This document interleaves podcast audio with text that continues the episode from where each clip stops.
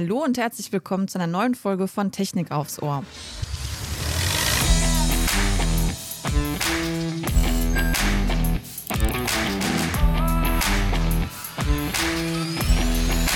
Technik aufs Ohr. Heute widmen wir uns dem Thema der keramischen Batterien und fragen uns mit unserem Gast, kann es überhaupt noch einen Durchbruch geben? Bei der Fertigung von Batteriezellen in millionenfacher Anzahl ist eine gleichbleibend hohe Qualität eine Herausforderung. Über vielversprechende Ansätze, Thesen und Recyclingmöglichkeiten sprechen wir heute mit Professor Dr. Michael Stelter, stellvertretender Institutsleiter des Fraunhofer IKTS. Außerdem ist unser Gast am Lehrstuhl für technische Umweltchemie an der Friedrich-Schiller-Universität in Jena tätig. Hallo, guten Morgen, Herr Stelter. Guten Morgen, ich freue mich. So, Herr Stelter, meine erste Frage ist ja ein spannendes Thema. Batterien wird ja viel diskutiert. Sie haben mehrere Jahre in, der Industrie gearbeitet und dort Brennstoffzellen und andere Fahrzeugsysteme entwickelt. Welche Erfahrungen konnten Sie dort sammeln und wo stehen wir denn heute mit der Brennstoffzelle? Ja, die Erfahrungen äh, sind so, wenn man von der deutschen Automobilindustrie ausgeht, äh, dass wir dort hochkompetente und äh, extrem spannende Entwicklungsteams haben und äh, man dort sehr, sehr viele Dinge äh, über die letzten Jahre entwickeln konnte. Äh, wir haben aber gesehen, dass nicht immer der richtige Zeitpunkt getroffen wurde äh, mit den Technologien. Manchmal war man ein bisschen zu früh, manchmal war man ein bisschen zu spät. Ähm, und äh, das führt auch dazu, dass wir heute an verschiedenen Stellen ja, vielleicht nicht dastehen, wo man sich gewünscht hätte äh, und wo man jetzt natürlich mit, mit starken Anstrengungen äh, sich auch auf den Weg machen muss äh, und vielleicht auch andere Länder, äh, die da schon weiter sind, andere Entwickler äh, dann auch ein bisschen einholen muss. Und äh, deswegen, ich sage, bei der Batterietechnik stehen wir sehr gut. bei der Wasserstofftechnik, das muss man ein bisschen differenzierter betrachten. Ja, was ist denn so Ihre äh, Meinung zu einem Fahrzeugsystem von morgen? Also können Sie da irgendwie so eine Richtung geben oder ja, was können Sie da auf dem Markt erkennen? Was wird dann da für uns auf jeden Fall kommen? Also bei den Fahrzeugen äh, muss man auf jeden Fall mal differenzieren. Sprechen wir über Pkw, oder sprechen wir über andere Fahrzeuge, die zum Beispiel für einen Schwertransport, für einen Lastentransport äh, oder für öffentliche Transportaufgaben äh, gedacht sind, wie Busse zum Beispiel oder Züge. Na, und ich sehe da eine sehr, sehr deutliche Unterscheidung. Äh, bei einem Pkw äh, deutet sehr, sehr viel darauf hin, dass wir zumindest in Europa mit unserem Stromnetz, das wir haben, äh, sehr stark in die Richtung Batteriefahrzeuge gehen.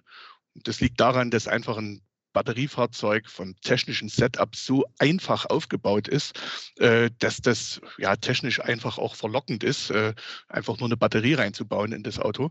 Ähm, und äh, liegt auch daran, dass die auch heute schon kaufbaren Batteriefahrzeuge äh, eigentlich ziemlich gut nutzbar sind. Also die Reichweite ist jetzt noch nicht brillant, aber okay. Äh, und die Aufladegeschwindigkeit ist ziemlich gut. Das ist das, was wir manchmal so ein bisschen flapsig als Good Enough Technology äh, mhm. bezeichnen. Wenn man da Wasserstoff äh, dagegen anguckt, ein Wasserstoffauto, ein Wasserstoff-Pkw ist ja auch nur ein Elektrofahrzeug mit einer Batterie. Das hat aber eben zusätzlich noch die Wasserstoff-Brennstoffzelle drin. Und beim Pkw sieht es tatsächlich so aus, dass die zusätzliche Komplexität, zumindest unter europäischen Bedingungen, nicht den wahnsinnigen Kundennutzen gegenüber einem Elektroauto bringt. Und wir, deswegen sehen wir keine großen Entwicklungsaktivitäten bei Wasserstoff-PKWs. Glaube ich auch nicht dran. Bei Lkw und bei Bussen und Zügen ist das anders. Die haben sehr viel höheren Energiebedarf, äh, wenn die fahren, ähm, den ich mit Batterien so nicht abdecken kann oder nicht so einfach abdecken kann, vor allem im Schwerlastverkehr über längere Strecken. Und dort gewinnt einfach der hohe Energiegehalt des Wasserstoffs und deswegen glaube ich, das lohnt sich absolut, dort reinzuschauen, äh, den Wasserstoff für Schwerlastverkehr äh, zu betrachten. Ja, und äh, da tut sich ja auch was in der Industrie. Und das ist so ein bisschen mein Weltbild.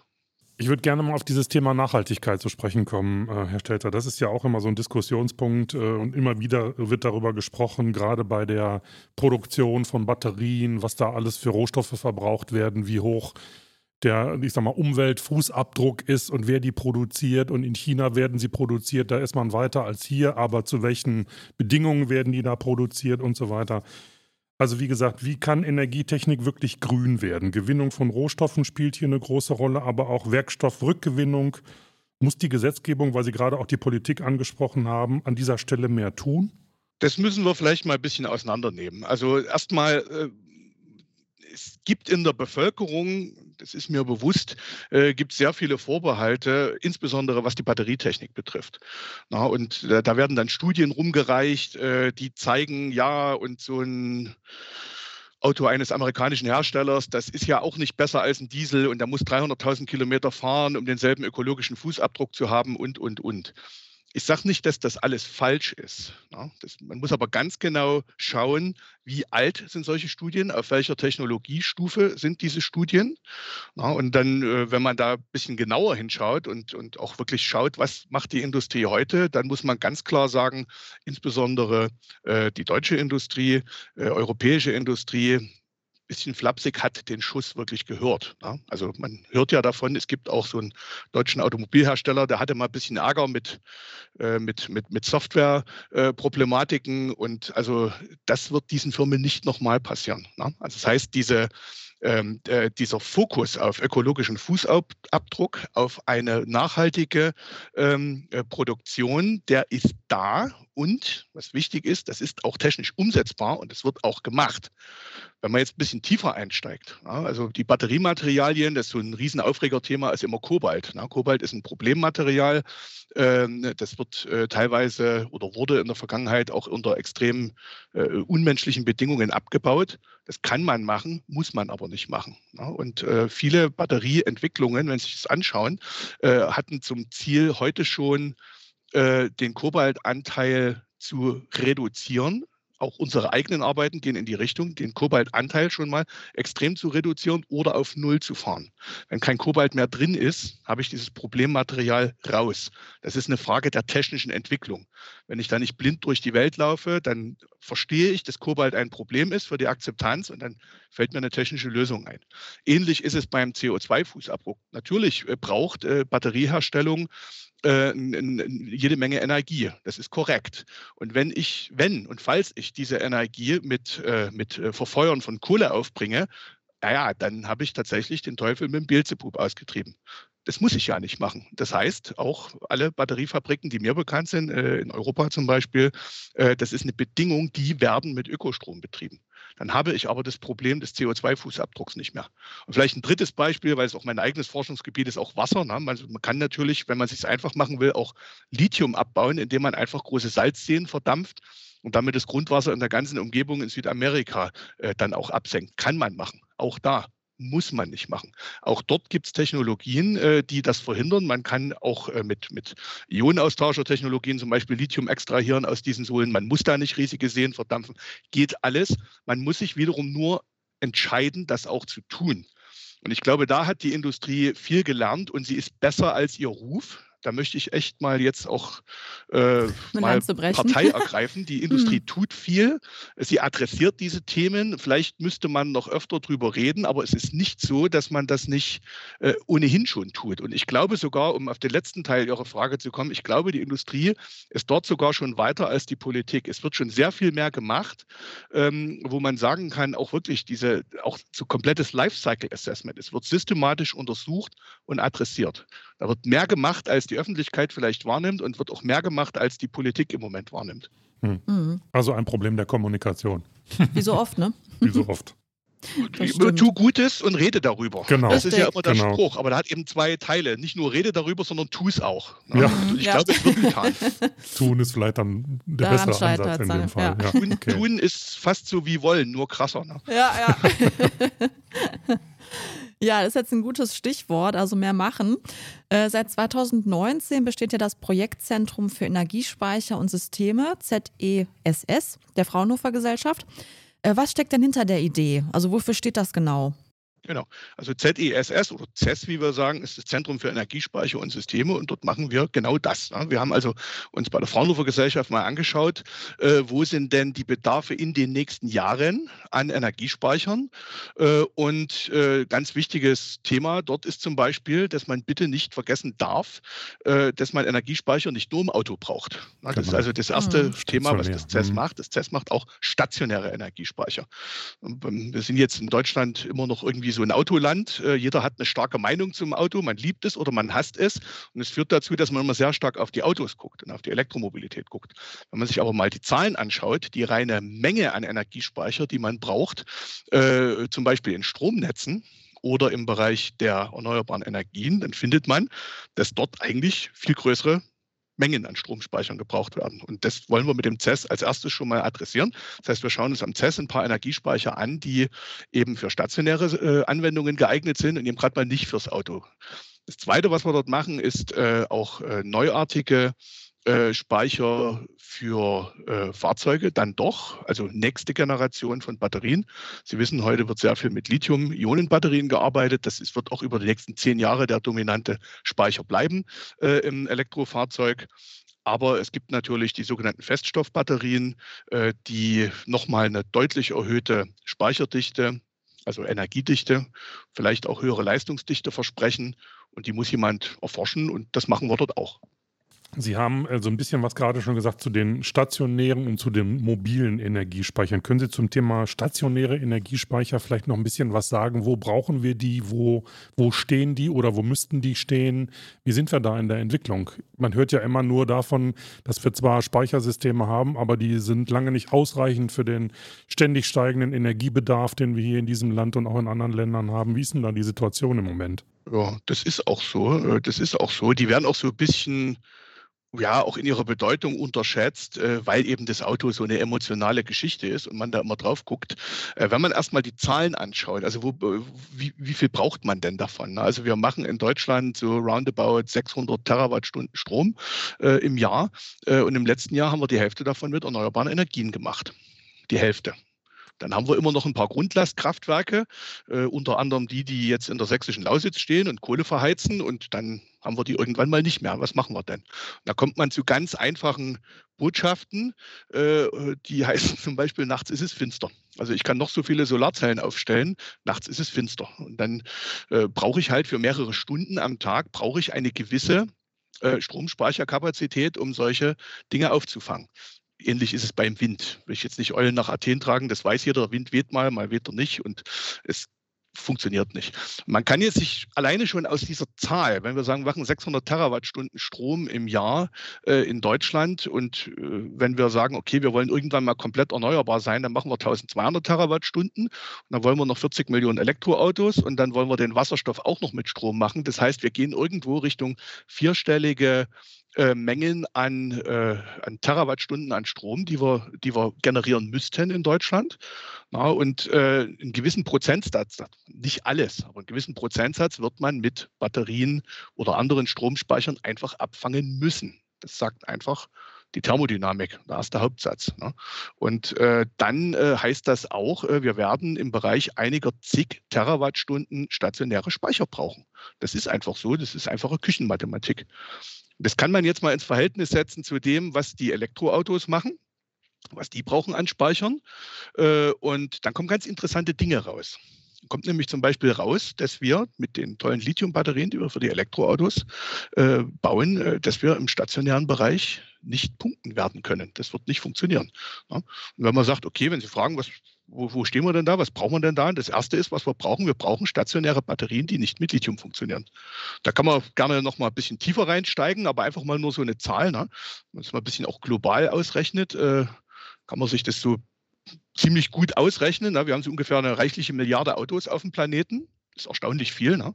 Wahnsinn. Produzieren, ja. Äh, produzieren am Tag äh, wird eine halbe Million äh, Autos äh, produziert, also alle drei Sekunden ungefähr äh, fällt, äh, fällt, fällt ein Auto vom Band. 45 Millionen Autos in Deutschland. So. Wenn wir sagen, eine Milliarde Autos, eine Milliarde Autos auf dem Planeten.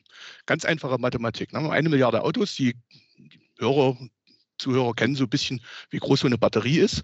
Tun wir mal, es ist etwas mehr als eine Milliarde, aber kann man besser rechnen. Tun wir mal so, als hätten wir in jedem dieser eine Milliarden Autos eine Batterie drin von 60 oder 70 Kilowattstunden. Das ist so eine große Elektroautobatterie. Tun mhm. wir einfach mal so in einer Welt, wo jedes Auto auf dem Planeten ein Elektroauto ist. Mhm. Dann kommt man so auf ein paar Zahlen. Ne? Sagen wir also eine Milliarde Autos mal 70 Kilowattstunden, kommen 70 Terawattstunden raus. Ne? 70 Terawattstunden. Das wäre der Speicherbedarf, den alle Elektroautos auf dem Planeten hätten, wenn es keine Benzinautos mehr gäbe. So. Dann, dann, dann kommt dann raus, ja, wie viel Lithium brauche ich denn dann? Da kann man sagen, okay, lassen wir die Dinger mal zehn Jahre halten.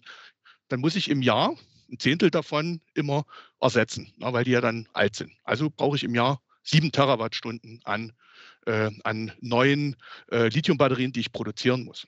Wir werden vielleicht auch noch ein bisschen über Recycling reden. Tun wir mal so, als Gerne. hätten wir eine Recyclingrate von 90 Prozent. Also muss ich nur 10 Prozent von den 10 Prozent immer auffüllen aus dem Zyklus. Da kommt dann raus eben 700 Gigawattstunden. Wenn man das dann mal umrechnet, also die ich jedes Jahr neu an Lithium fördern müsste, um das zu füllen, äh, wenn wir das umrechnen, braucht ungefähr 100 bis 150 Gramm Lithium pro Kilowattstunde. Also kommen das ungefähr 100.000 Tonnen raus. Pi mal Daumen. Grobe Rechnung, aber Größenordnung stimmt. 100.000 Tonnen Lithium pro Jahr müsste ich aufbringen, jedes Jahr, wenn jedes Auto auf diesem Planeten ein Elektroauto mit einer Lithiumbatterie wäre. Die äh, weltweite Produktion von Lithium im Jahr 2020 ist etwa knapp 100.000 Tonnen, also 85.000 Tonnen. Ähm, die globalen Reserven liegen so bei 13 Millionen Tonnen. Wenn man das jetzt mal ausrechnet, das geht ziemlich genau auf. Ne? Nee. Also wenn man das mit den 70 äh, Terawattstunden ausrechnet, da brauche ich halt so, so 11, 12 Millionen Tonnen Lithium. Mhm. Das heißt, in anderen Worten zusammengefasst, wenn ich jedes Auto auf dem Planeten in ein Elektroauto umwandle, brauche ich das gesamte verfügbare Lithium, das die Menschheit hat.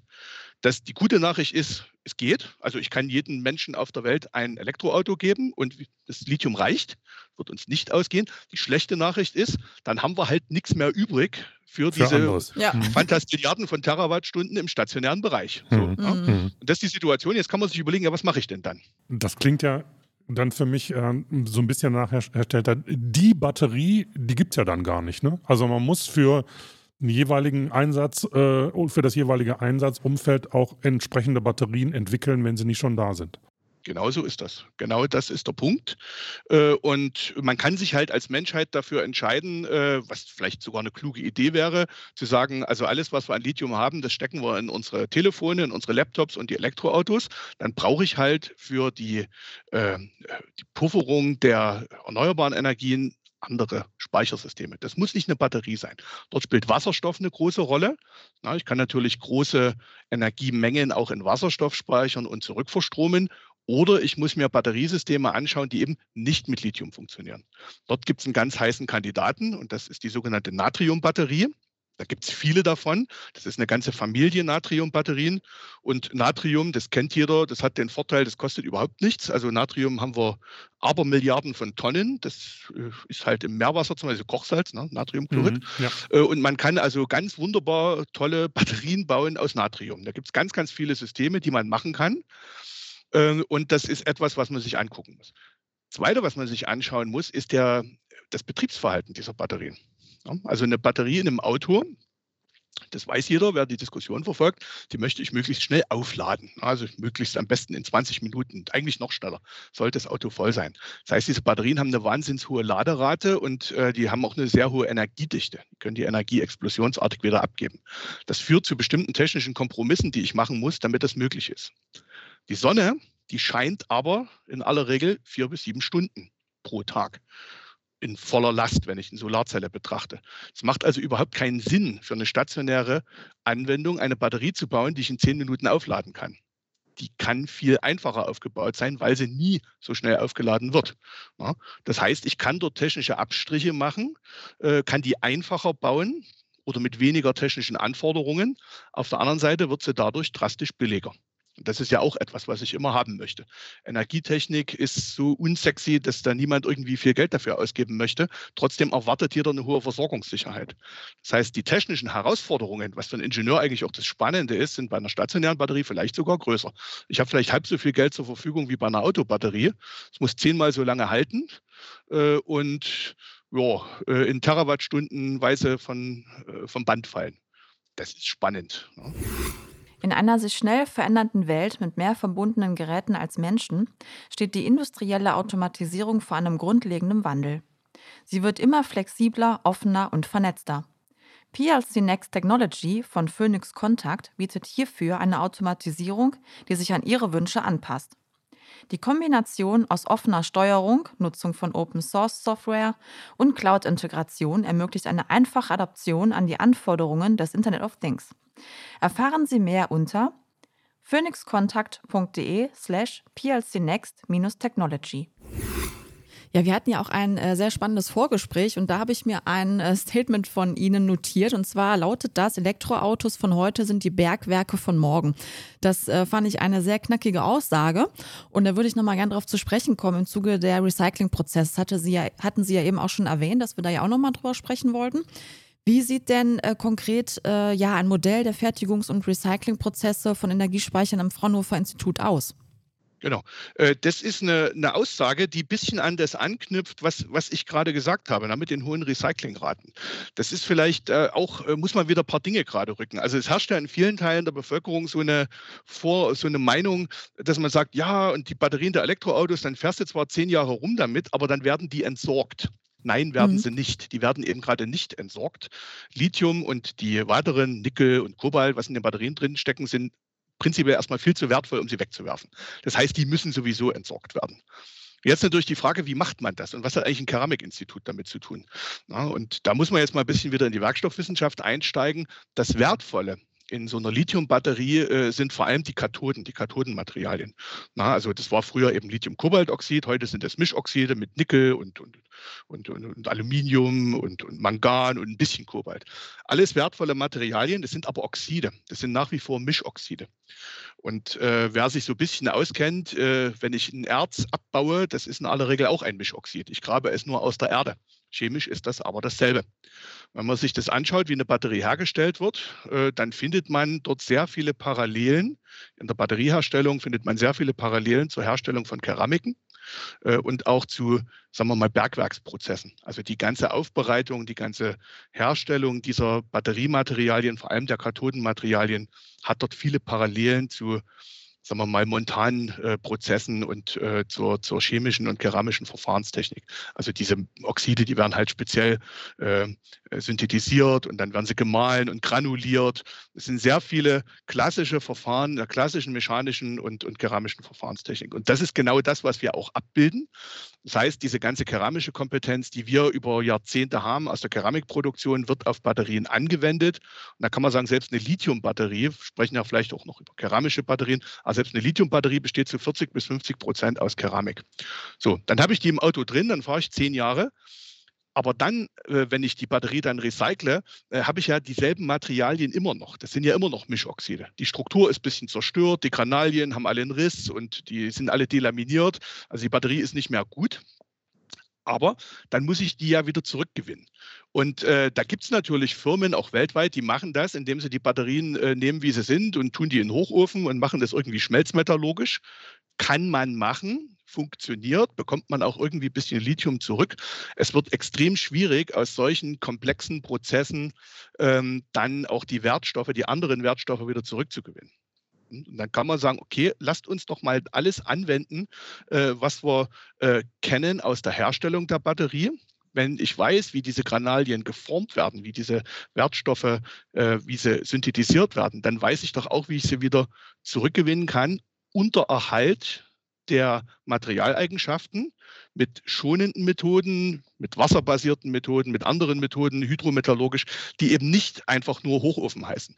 Und das ist genau das, was wir dann im Recycling machen. Äh, mhm. Das ist genau dort, wo wir jetzt auch forschen. Ganz wichtiger Schwerpunkt für uns ist dort Freiberg, äh, wo wir selbst als IKTS auch äh, unseren Recycling-Schwerpunkt haben. Und dort sitzt die Bergakademie Freiberg. Und die Bergakademie Freiberg, die macht halt, wie der Name schon sagt, seit 500, 600 Jahren nichts anderes als Mischoxide äh, mit verschiedensten Verfahren eben wieder aufzubereiten. Und da braucht man dann sicherlich Technologien, wie man erstmal die Batterie wieder auseinander nimmt. So eine Batterie ist halt auch ein gefährliches Ding. Da muss man dann halt gucken, da ist ja viel Energie drin, so eine alte Autobatterie, der Zustand ist unbekannt. Da braucht man dann Systeme, wo die erstmal tief entladen werden, äh, wo die aufgemacht werden, die Zellen, die müssen geknackt werden. Äh, dann muss man diese aufgewickelten Elektroden rausholen, man muss die abwickeln, man muss die trennen. Also es ist sehr viel Robotik und Langer was man Prozess. Sicherheitstechnik. Äh, und was man dann machen muss, ist natürlich äh, eine gewisse Entschichtung. Also man muss auch die Partikel möglichst wieder runterholen ähm, ohne dass sie kaputt gehen. Oder man muss versuchen, zumindest die chemischen Stoffe so zu erhalten, dass man sie nicht neu kochen muss, nicht neu synthetisieren muss. Und äh, das sind also eine ganze Menge an, an hochinteressanten Technologien, die eben die Wertstoffe wieder rausholen, die zum Teil wirklich aus der Bergwerkstechnik kommen. Ne? Und deswegen auch diese etwas verkürzte Aussage, die Elektroautos von heute sind die Bergwerke von morgen, weil wir raus. einfach alle Batterien wieder einsammeln diesen Prozessen unterwerfen und im Idealfall weit über 90 Prozent der Wertstoffe zurückholen durch Anwendung dieser sehr modernen und teilweise auch sehr alten Techniken. Jetzt äh, macht die äh, Politik ja enormen Druck, was die Entwicklung von Batterietechniken angeht. Da werden Millionen reingepumpt und so weiter und so fort. Und alles muss eigentlich heute und morgen passieren.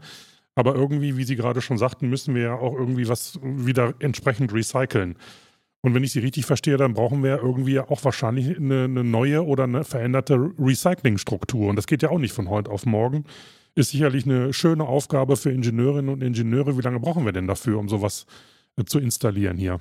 Also die kurze Antwort ist, wir bräuchten vielleicht fünf Jahre, um sowas zu installieren und wir hätten Zeit vielleicht sieben Jahre. Mhm. Das ist so die verkürzte Antwort. Also, aber woran liegt das? Wie komme ich zu der Aussage?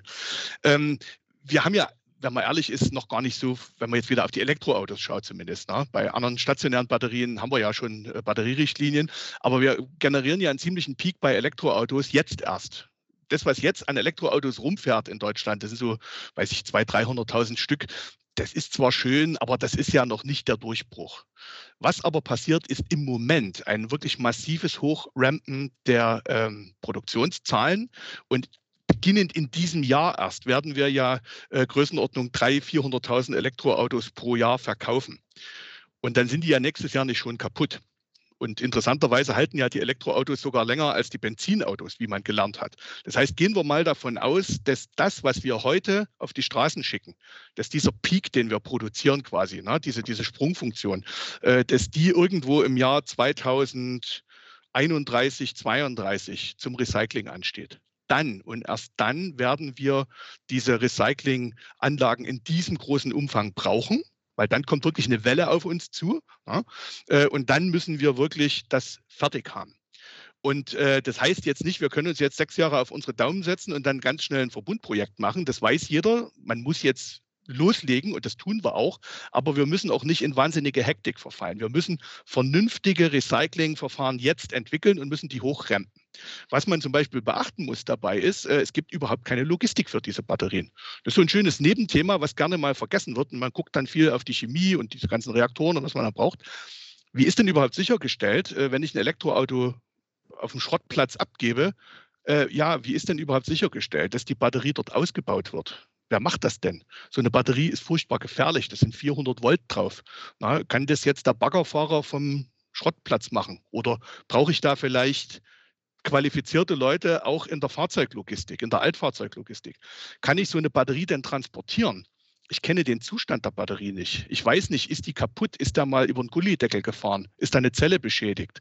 Na, muss ich irgendwie, das, das sind Dinge, die muss ich lösen. Kann ich überhaupt zehn Autobatterien auf einen Container werfen und die äh, mit dem LKW 100 Kilometer durch die Straße fahren? Nein, das ist suggestiv formuliert, kann ich natürlich nicht. Ich brauche also irgendwo Lösungen, wo ich die Batterie äh, auch dezentral sicher hantieren kann, wo ich sie auseinandernehmen kann, wo ich sie in einen sicheren Zustand überführen kann. Und das sind alles Herausforderungen, äh, die haben mit Chemie nichts zu tun. Da brauchen wir gesetzliche Vorschriften, da brauchen wir die Automobilindustrie, die Fahrzeuglogistiker, die ganzen Recycler. Na? Ne? Und das muss auch aufgebaut werden. Das muss aufgebaut werden. Vor allem, wenn die Dinge anfangen zu brennen. Ne? Das haben wir jetzt in letzter mhm. Zeit ja öfter gehört und gerade jüngst wieder. Da hat so ein Auto irgendwie mehrere Tage gebraucht oder die Batterie, bis die dann irgendwann mal nicht mehr geglüht hat. Die musste dann das ganze Auto in großen Container mit Wasser äh, gestellt werden, damit, die, damit sich das da irgendwann beruhigt. Okay, das ist natürlich wahrscheinlich noch ein ganz spezielles Thema. Das ist ja. ein spezielles Thema, äh, da könnte man auch einen ganzen Podcast drüber machen. Das denke ich, ähm, ja. Das ist auch etwas, bitte Rückkehr zur Physik und Chemie. Ähm, man muss sich mal vergewärtigen, welche Energiemenge im Tank eines vollgetankten Verbrennungsfahrzeugs steckt, wenn das anbrennt. Und dann muss man mal gegenrechnen, welche Energiemenge in einer vollgetankten, also vollgeladenen Lithiumbatterie steckt. Da kommt was ganz Interessantes raus. Es kommt nämlich raus, äh, dass in der Batterie auch von einem großen Elektroauto, wenn es vollgeladen ist, viel weniger Energie drin steckt als in einem vollgetankten Dieselfahrzeug. Das heißt, erster Hauptsatz bitte, wir sind hier alle Ingenieure. Ne?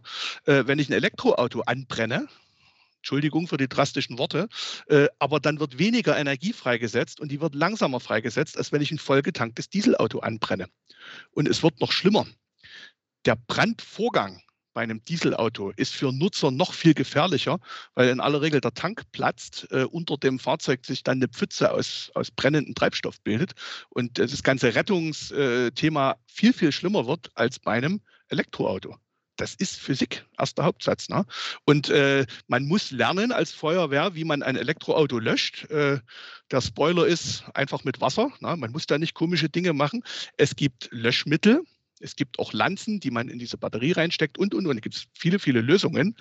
Das Wissen darüber ist aber nicht sehr verbreitet. Da wird auch Feuer, muss ja jede, jede freiwillige Feuerwehr auf dem Dorf, muss das ja eigentlich wissen. Kann ja sein, da fährt einer mit seinem Elektroauto die Dorfstraße lang und fährt einen Baum. So, das muss man wissen. Das muss man die, die Feuerwehren ausbilden, da müssen die Löschmittel bereitgestellt werden und, und, und. Also die Message hier ist genauso wie bei vielen anderen Dingen. Es ist alles eigentlich gar nicht so schlimm, die Leute wissen das aber nicht. Ja. Mhm. Und das Wissen muss reingetragen werden an die Leute, die es betrifft, an die Feuerwehren zum mhm. Beispiel. Mhm. Ja. Ja, ein wichtiger Appell auf jeden Fall bei uns im Podcast. Ähm, ich würde jetzt nochmal gerne auf die äh, Batterie nochmal im Einzelnen zu sprechen kommen. Und zwar äh, wurde ja 2019 am IKTS eine ja sehr preiswerte und umweltfreundliche keramische Batterie entwickelt. Und dazu äh, wurde das Forscherteam ja auch mit dem Thüringer Forschungspreis ausgezeichnet. Können Sie mal so ein bisschen was zu diesem Projekt erzählen? Genau, das ist äh, etwas, was an den Beginn unseres Gesprächs ein bisschen anknüpft, mhm. äh, Automobilindustrie und die Erfahrungen dort. Ne? Also diese Batterie, um die es hier geht, ist eine sogenannte Natrium-Nickel-Chlorid-Batterie. Und die, die ganz Älteren unter den Zuhörern werden sich vielleicht erinnern, dass es sowas schon mal gab in Deutschland. Das ist eine Batterie, die von ihrer Grundkonzeption eigentlich sogar älter ist als die Lithiumbatterie. Die ist eigentlich uralt, die ist über 40 Jahre alt. Und es gab in den späten 80er Jahren und, und Beginn der 90er Jahre in der deutschen Automobilindustrie große äh, Versuche mit diesem Batterietyp, weil das ein Batterietyp ist, der ziemlich kostengünstig ist, eine extrem hohe Energiedichte hat. Leistungsdichte geht so, aber hat eine hohe Energiedichte. Na, und das also wirklich zwei deutsche Autofirmen sind mit diesen Batterien auch wirklich rumgefahren, haben Elektroautos gebaut ähm, und äh, haben dann aus verschiedenen Gründen der Nutzersicherheit äh, und, und, und auch des, des Nutzerverhaltens damals gesagt, nee, komm, das wird nichts, äh, wir stellen das wieder ein. Und mit deutscher Gründlichkeit ist die gesamte Forschung an diesem Batterietyp äh, ja komplett eingestellt worden und abgewickelt worden. Was schade ist, äh, weil wir haben uns jetzt dann 30 Jahre später äh, uns äh, das nochmal angeschaut und das mhm. ist eben genau so eine Batterie, äh, wie man sie für stationäre Anlagen verwenden kann. Die ist halt eine Natriumbatterie, damit ist sie schon erstmal von Materialgrenzkosten extrem kostengünstig. Ähm, und äh, sie ist aufgrund ihrer Auslegung halt ein bisschen träge, aber hervorragend geeignet. Und dann haben wir gesagt, ja, warum denn nicht äh, mal den alten Zuhörern? Wir haben also vor vielen Jahren IKTS dann schon mal angefangen mit einem kleinen Team, haben erstmal den Kollegen in der Autoindustrie von damals zugehört und haben also festgestellt, ja, diese Batterie könnte man wiederbeleben. Und das ist genau das, was wir gemacht haben. Aber wir haben dieses alte Batterieprinzip genommen und haben gesagt, nein, das machen wir nicht für die Autos. Wenn ich heute Auto fahren möchte im Jahr 2021, dann nehme ich bitte die Lithiumbatterie und nichts anderes. Ähm, aber für stationär äh, kann man die hervorragend benutzen. dann haben wir aber festgestellt, so wie die Batterie damals konstruiert war, war sie halt für ein Elektroauto gedacht, ne, mit schneller Energiefreisetzung, alles, was wir im stationären Bereich ja so nicht brauchen. Und dann haben wir gesagt, okay, welche Kompromisse können wir eingehen? Was können wir alles herausingenieren aus dieser Batterie, um die einfach gnadenlos kostengünstig zu machen unter Erhalt ihrer Funktion. Und das war unser Ziel, das haben wir gemacht. Und wir haben heute eine Batterie, die auf demselben Grundprinzip zwar noch beruht, wie vor 30 Jahren im Auto, hat dasselbe Grundprinzip, äh, ist aber um Größenordnungen kostengünstiger. Da reden wir um einen Faktor 6, äh, was die kostengünstiger ist. Äh, und wir haben wirklich the latest and greatest äh, in keramischer Fertigungstechnik und äh, elektronischer Qualitätsprüfung eingesetzt, mhm. Äh, um diese Zellen herzustellen. Na, und wir haben also heute auch ein Konzept, wo wir im Grunde mehrere Millionen dieser Zellen zu extrem günstigen Kosten herstellen könnten. Vorausgesetzt äh, die industrielle äh, Befassung äh, startet und da braucht man natürlich auch Geld. Da reden mhm. wir natürlich auch über Investoren. Ne, und dann könnte das losgehen. Haben das, dafür haben wir auch den Preis bekommen, dass wir eben gezeigt haben, dass man hier äh, so eine Zelle für deutlich unter 100 Euro herstellen kann pro Kilowattstunde. Äh, und eben Lebensdauern, da reden wir über zehn Jahre. Hm. Das klingt so ein bisschen, Herr Täter, wenn man das mit einer um, Lithiumbatterie vergleicht, als wäre die Keramikbatterie um Klassen besser und zwar auf allen Stufen. Warum kommt ihr denn aus, dieser, aus diesem Forschungsstadium noch nicht so schnell raus? Ich meine, man hört auch oder haben Sie auch gesagt, diese Batterien sind extrem sicher, sind fast wartungsfrei. Also ich höre hier nur Vorteile. Ähm, warum setzt man so stark auf äh, die Lithium-Technologie? Das ist ein bisschen, also kann ich jetzt als Ingenieur antworten oder ich kann als, als Techniksoziologe antworten. Vielleicht können also, mischen. Äh, als Ingenieur, ja, genau. wenn ich ein redlicher Ingenieur wäre, ich bin ja eigentlich ein Chemiker, ne? wenn ich ein redlicher Chemiker wäre, dann muss ich sagen, ja, äh, diese Batterie ist halt äh, für, äh, die ist ein bisschen träge und die hat eine hohe Betriebstemperatur. Die braucht also eine Betriebstemperatur von 300 Grad. Das ist genau der eine technische Parameter, der wahrscheinlich damals der Fahrzeuganwendung auch das Genick gebrochen hat. Ne? Äh, das ist das eine und äh, das ist die Ingenieursantwort. Die techniksoziologische Antwort ist, naja, klar, ne, Autos sind halt sexier als, als Trafostationen und, und, und viereckige weiße Container, die auf der Wiese stehen. das heißt auch, so, so ja, gesellschaftlich dynamische Prozesse sind halt manchmal so und das ist auch bei Investoren so, das sind ja auch alles nur Menschen, äh, die, die gucken lieber auf einen Elon Musk, der schöne Autos verkauft, äh, als auf jemanden, der ja, total spannende graue Kästen verkauft, die zwar eigentlich die Welt retten und das Energiesystem retten, aber irgendwie, ja, vielleicht nicht so spannend scheinen. Hm. Das ist so ein sexy, ne? Problem, ne? das hm. ist nicht lösbar, weil der Mensch ist halt so. Ne? Hm. Äh, und äh, da müssen wir halt weiter kämpfen und lassen uns da auch den Schneid nicht abkaufen. Das ist gut. Äh, und wir sind da auch auf einem guten Weg, mit diesen Zellen weiterzukommen. Mhm. Okay. Super. Gut. Ja, vielleicht können wir dann ja irgendwann nochmal darüber sprechen, wenn es dann so richtig losgegangen ist. Das würde mich dann freuen. Oder, Marco? Ja, ja spätestens, wenn das Thema. Band an der Gigawatt-Fabrik durchgeschnitten wird. Ja. Äh, dann genau, sind wir vor Ort. sie wieder ein. Richtig. Äh, aber ich möchte also jetzt äh, mal jetzt auch Sarkasmus beiseite. Also ich möchte da wirklich eine Lanze brechen dafür, ähm, äh, und wirklich auch abseits der Automobilindustrie, auch für vielleicht die jüngeren Zuhörer. Ähm, also gerade im Bereich der Energietechnik, äh, da ist richtig Musik drin. Es gibt extrem viele Konzepte, nicht nur unser Zellkonzept, äh, die man mhm. dort einsetzen kann. Ähm, und das ist auch nicht langweilig. Also die Aufgaben sind hoch anspruchsvoll. Ich hatte auch ein paar Zahlen schon mal rausgelassen. Ne? Also wenn Sie eine Autobatterie heute verbauen, die darf noch um die 140, vielleicht 120 Euro pro Kilowattstunde kosten. Da ist es ein Traum, mal unter 100 zu kommen, ne, mit ganz vielen Terawatt mhm. riesengroßen Fabriken. Bei den stationären Batterien ist das heute schon eine Voraussetzung für einen Business Case, dass man also mit den Zellen deutlich unter 100 landet. Das ist für einen Ingenieur eine riesige Herausforderung. Also mhm. da muss man auch richtig forschen. Ne? Mhm. Ja, apropos Forschung und Lehre, Sie sind ja auch am Lehrstuhl für technische Umweltchemie an der Friedrich-Schiller-Universität in Jena tätig. Da würde uns mal interessieren, wie sich so ja die Lehre in den letzten Jahren verändert hat und welche Skills halt junge Ingenieurinnen in dieser Branche brauchen.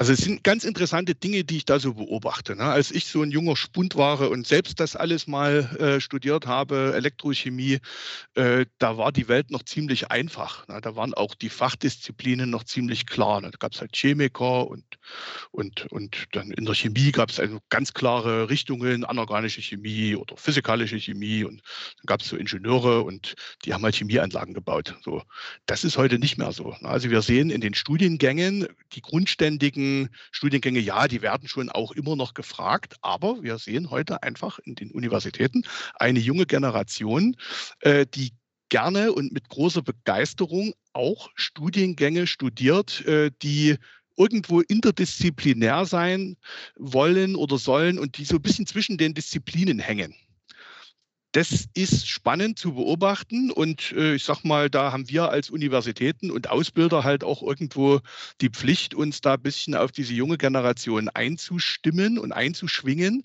Es macht auf der einen Seite keinen Sinn, äh, altmodische, vermeintlich altmodische Studiengänge anzubieten, die dann nicht studiert werden. Da haben wir nichts davon. Nee. Auf der anderen Seite müssen wir auch immer sagen, ähm, alles nur an der Oberfläche anzukratzen, geht eben auch nicht. Da bleiben wir nicht technologisch führend. Und der Job erstmal in der Beobachtung ist, äh, das ist also unser Job auch an den Unis, dort eben wirklich Studiengänge zu bauen, die relevant sind, die gerne studiert werden, die aber trotzdem äh, Fachkompetenz auf hohem Niveau vermitteln. Und da sehen wir ein bisschen auch jetzt gerade so eine Übergangszeit, äh, wo sich das bisschen neu, vielleicht auch ein bisschen neu zurechtdruckt, wie, wie Studiengänge für das 21. Jahrhundert aussehen und für die Challenges, die wir da haben. Die zweite Frage war ein bisschen nach den Skills. Mhm, genau. Und da muss ich sagen, das macht, also die, die Herausforderungen, die hier zu lösen sind, die sind so bunt und vielfältig. Es macht überhaupt keinen Sinn, irgendwas zu studieren mit dem Ziel, da jetzt genau da in die Batterietechnik reinzukommen und zu versuchen, sich da irgendwie kaputt zu optimieren. Das ist überhaupt nicht notwendig. Die Herausforderungen sind so bunt und vielfältig, dass bitte jeder junge Ingenieur, jede Ingenieurin, jeder junge Mensch, der da MINT ähm, ähm, äh, affin ist, der soll bitte das studieren, was ihm Spaß macht. Und wenn das vermeintlich langweilige chemische Verfahrenstechnik ist, dann ist das so. Ich kann garantieren, das wird gebraucht. Wenn wir uns die Wasserstofftechnik angucken, ja, hier Brennstoffzellen und so, da denkt jeder, da musst du Elektrochemie studieren. Das stimmt nicht. Das ist auch eine meiner Erfahrungen in den vielen Jahren, die ich das mache. In so, so, so ein Wasserstoffsystem, das baue ich im Team. Da brauche ich einen Elektrochemiker oder zwei. Das ist schon okay. Ich brauche aber auch einen, äh, der, der Fluiddynamik rechnen kann. Ich brauche einen, der äh, mechanisch konstruieren kann. Äh, ich brauche einen, der Verfahrenstechnik beherrscht und der Regelungskonzepte beherrscht. Das heißt, solche Challenges in der Energietechnik sind so divers. Ich brauche sowieso alle Fachkompetenzen und äh, dann soll ich bitte studieren, was mir Spaß macht und mich nicht versuchen, da kaputt zu optimieren. Das ist die erste Botschaft. Ich habe noch eine andere Botschaft, die ist mir auch ganz wichtig. Ähm, wenn ein junger Mensch was, und der vielleicht ein Ingenieursstudium macht, wenn der mal was völlig Verrücktes machen will in seinem Leben, dann möge er bitte an seiner Universität oder Fachhochschule, möge er sich bitte mal ein paar Vorlesungen Soziologie gönnen oder Techniksoziologie oder Risikoforschung oder sowas. Das ist auch etwas, was ich in der Gesellschaft beobachte und ich glaube, jeder Hörer kann das auch ein bisschen nachvollziehen. Wir bauen heute technische Systeme, die sind so kompliziert, dass das ein Mensch von der Straße nicht mehr versteht. Wir haben heute auch Politiker, die Entscheidungen treffen, die manchmal, wo man sich als Ingenieur fragt und sagt, hast du das zu Ende gedacht? Vorsichtig formuliert. Ne? Wir haben auch Menschen, die haben Angst vor Windrädern. Die glauben, da passiert ganz Schlimmes, wenn man ein Windrad hat. Und das Wichtige und meine Botschaft ist, diese Ängste, das ist alles berechtigt ich kann mich nicht, und das konnte ich vielleicht vor 30 Jahren, aber ich kann mich heute als Ingenieur nicht mehr hinstellen und sagen, ja, du hast das bloß nicht verstanden. Und das Windrad ist total sicher. Und das Atomkraftwerk wird nicht explodieren, weil ich habe so. Ne? Sie kennen, das war jetzt ein bisschen zynisch. Ne? Ja. Äh, die Ängste sind berechtigt und das mhm. ist die Message Nummer eins und die Menschen funktionieren nun mal so. Und es macht keinen Sinn, technologische Systeme gegen den Willen der Menschen durchzudrücken. Die werden es nämlich einfach nicht kaufen. Und dann habe ich als Ingenieur nichts davon, dann habe ich nämlich für die Tonne gearbeitet. Und es ist total sinnvoll, sich als Ingenieur da mal ein bisschen reinzugucken, wie ein Nicht-Ingenieur, wie ein nicht mathematisch begabter Mensch, wie der eigentlich technische Systeme wahrnimmt, wie der ein Risiko bewertet, nämlich ganz anders als wir. Ingenieursrisiko ist Schadenshöhe mal Eintrittswahrscheinlichkeit, kann man ausrechnen. Ne? Also ein, ein, ein, ein, Mensch von der Straße hat einen ganz anderen Begriff davon. Und das mal zu lernen, ist extrem augenöffnend äh, für einen Ingenieur. Und das sind Skills, die helfen enorm, wenn man mit dem Zeug, was man erfindet, auch erfolgreich sein möchte. Mhm. Ja, einfach mal eine andere Brille aufsetzen auch, ne? Und Genauso ist dann das. halt mal das mitnehmen, was man da nochmal mitgenommen hat. Genau. Und Jetzt immer mal die Perspektive der Leute einnehmen, die das Zeug benutzen sollen, was wir erfinden. Das ist ja bei so einem Handy ist das ja die eine Sache, ne? das kauft er oder das kauft er nicht. Aber gerade wenn wir hier die ganz großen Räder drehen wollen, die Energietechnik und die Energiewende und die Terawattstunden, dann sind viele, viele Millionen Menschen betroffen von dem, was ich hier mache. Und dann ist es enorm hilfreich, wenn man sich mal wirklich in die Leute reinversetzt, die das Zeugs dann benutzen sollen, was wir hier erfinden. Herr Stelter, zum Schluss kommen Sie nicht darum rum, drum herum, was für ein schwieriges Wort, äh, mal ein Fazit zu ziehen. Ich würde gerne von Ihnen hören, ob es irgendeine Technologie geben wird, zum Beispiel bei, nicht zum Beispiel, sondern bei den Energiespeichern, die sich durchsetzen wird. Und vor dem, was Sie gerade berichtet haben, alles ist irgendein Durchbruch einer Technologie überhaupt noch realistisch? Es ist ja eine zweiteilige Frage. Also Durchbruch, äh, das heißt für mich ja immer so eine Sprungfunktion, glaube ich nicht dran. Also Durchbrüche gibt es nicht mehr. Äh, die, die Lithiumbatterien, da kann man sagen, okay, das war ein Durchbruch, aber eigentlich war es eine inkrementelle Verbesserung mit viel Fleiß. Äh, und die Lithiumbatterien für die Autos, da kann man fast sagen, also aus meiner Hinsicht, die haben sich durchgesetzt, aber das war jetzt nicht in dem Sinne ein Durchbruch. Das war einfach 15 Jahre harte Arbeit, so Step by Step. Ne? Und da kann man sagen, okay, äh, bei den Autos sind für die nächsten zehn Jahre aus meiner Sicht beim Pkw sind die Würfel gefallen. Alles andere sind die Würfel nicht gefallen. Da erwarte ich weder irgendwelche Durchbrüche, sondern da erwarte ich auch viel harte Arbeit über die nächsten Jahre und auch ganz klar, äh, welches System setzt sich durch? Ja, klares Jein. Also es gibt nicht das eine System, was sich durchsetzt. Und ich glaube, die Welt äh, wird bunter werden, äh, was die Energietechnik betrifft, und Energiespeichersysteme, das wird bunter werden. Wir werden Wasserstoffsysteme haben, wir werden Lithiumsysteme haben, wir werden bunten Blumenstrauß an Natriumbatterien haben, wir werden Redoxflow-Systeme haben und alles Mögliche.